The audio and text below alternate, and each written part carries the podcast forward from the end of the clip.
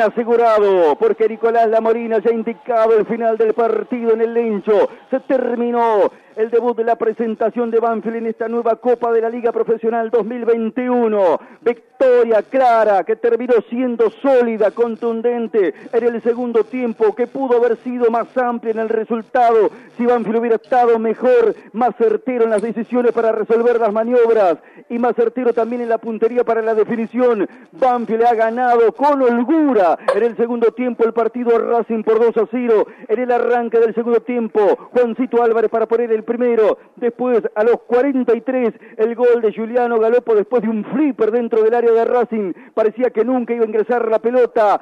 Clara, sólida victoria de Banfield para seguir creyendo en este proceso de trabajo del Archu Javier Sanguinetti.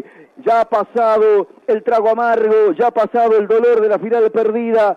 Banfield debe pensar que empieza un nuevo torneo y debe intentar continuar en el camino de la búsqueda del crecimiento, en el camino del despegue deportivo. Y hoy este primer paso ha sido inmejorable para ir detrás del objetivo de volver a estar en los primeros planos. Gran victoria de Banfield, sobre todo por lo que produjo en el segundo tiempo.